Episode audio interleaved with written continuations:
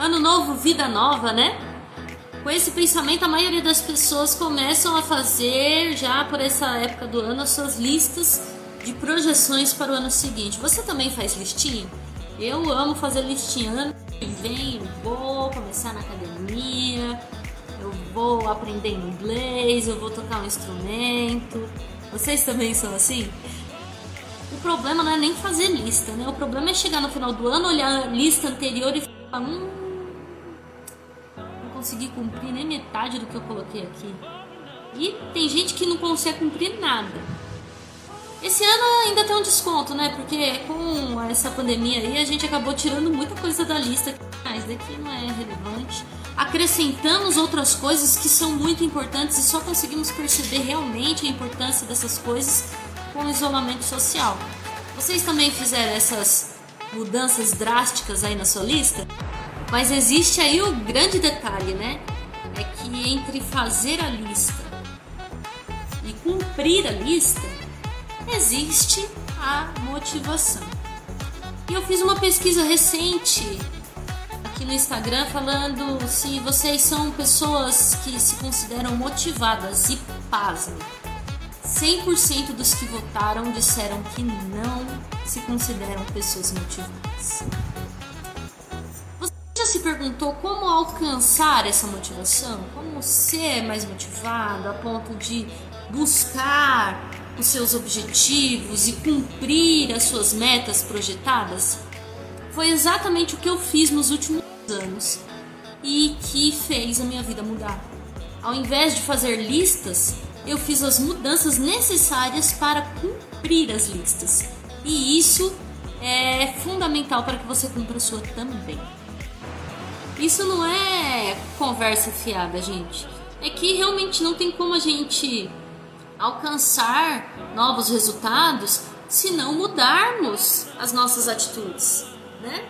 Como que a gente vai querer conhecer novos caminhos se continuamos passando pela mesma estrada? É impossível, né?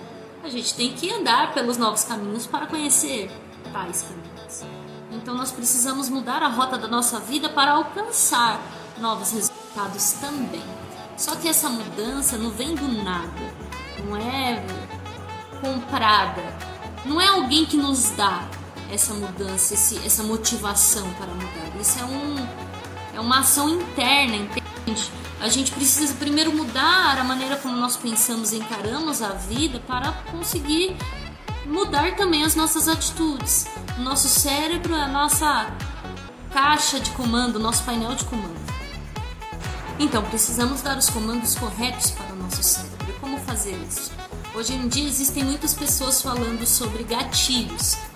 Só que essas pessoas acabam até mesmo usando esses gatilhos para o mal. E existe sim, não é charlatanismo, gente. Existe gatilhos mentais. Se você, por exemplo, fala, eu não tenho cabeça para isso. Ai, aprender é muito difícil, é coisa de gente jovem que tem a mente fresca.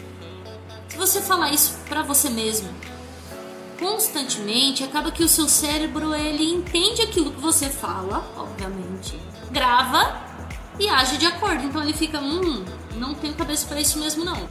Hum, isso não é para mim, não vai funcionar.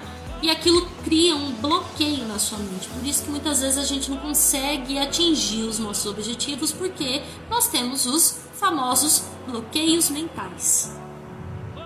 Vocês já ouviram falar sobre isso? gatilhos mentais, bloqueios, é, pensamentos limitantes, tudo isso, quando eu comecei a ler sobre, pareceu mais uma bola de neve do que a solução dos meus problemas. Mas eu fiz uns cursos e li uns livros muito interessantes que me ajudaram bastante a aplicar esses assuntos na minha vida, como organizar essas informações para aplicar. E como deu certo para mim, eu vou mostrar para vocês algumas dessas dicas que eu apliquei para que vocês também possam aplicar na vida de vocês e começar o ano aí já com atitudes diferentes, para talvez no final do ano que vem conseguir alcançar, se não todos os seus objetivos, boa parte deles pelo menos. Combinado? Então nos próximos dias, se vocês me acompanharem, assim, ativarem aí as notificações, vocês vão ver que vai vir conteúdos mais específicos sobre esses temas aí, tá bom?